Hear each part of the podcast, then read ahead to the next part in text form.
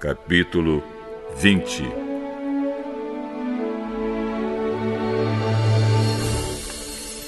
Abraão saiu de Manre, foi para o sul do país de Canaã e ficou morando entre Cádiz e Sur.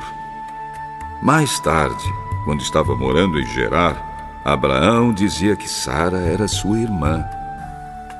Então Abimeleque, rei de Gerar, mandou que trouxessem Sara para o seu palácio.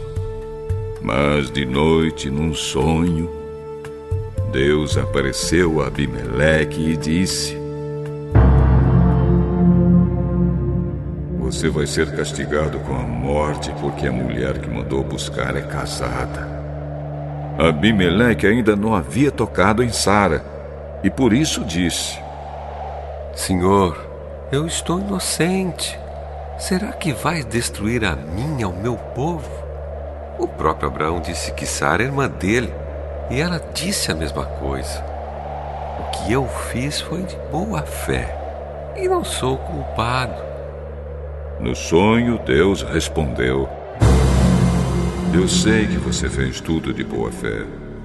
Portanto, para que você não pecasse contra mim, eu não deixei que você tocasse nela.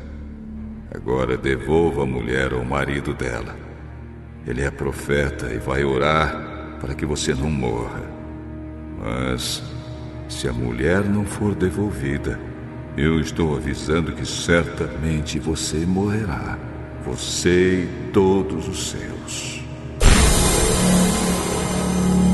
No dia seguinte, Abimeleque levantou-se bem cedo Chamou todos os seus servidores e lhes contou o que havia acontecido.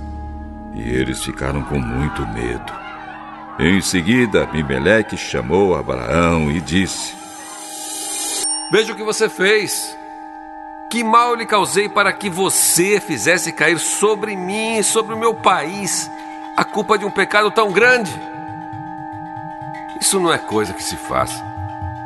O que é que você estava pensando quando fez isso? Eu pensei que nesse lugar ninguém respeitasse a Deus e que me matariam para ficar com a minha mulher. Além disso, Sara é de fato minha irmã, mas só por parte de pai.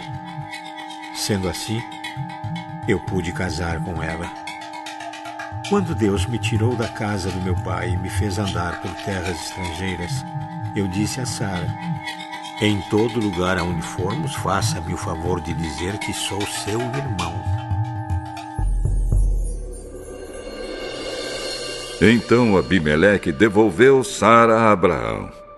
Além disso, lhe deu ovelhas, bois, escravos e escravas.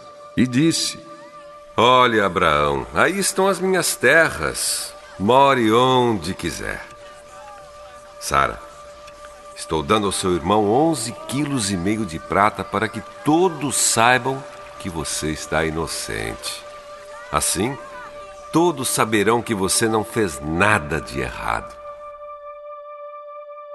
Por causa do que tinha acontecido com Sara, a mulher de Abraão, o Senhor Deus havia feito com que nenhuma das mulheres do palácio de Abimeleque pudesse ter filhos. Aí Abraão orou em favor de Abimeleque e Deus o curou. E também curou a mulher dele e as suas escravas, e assim puderam ter filhos novamente.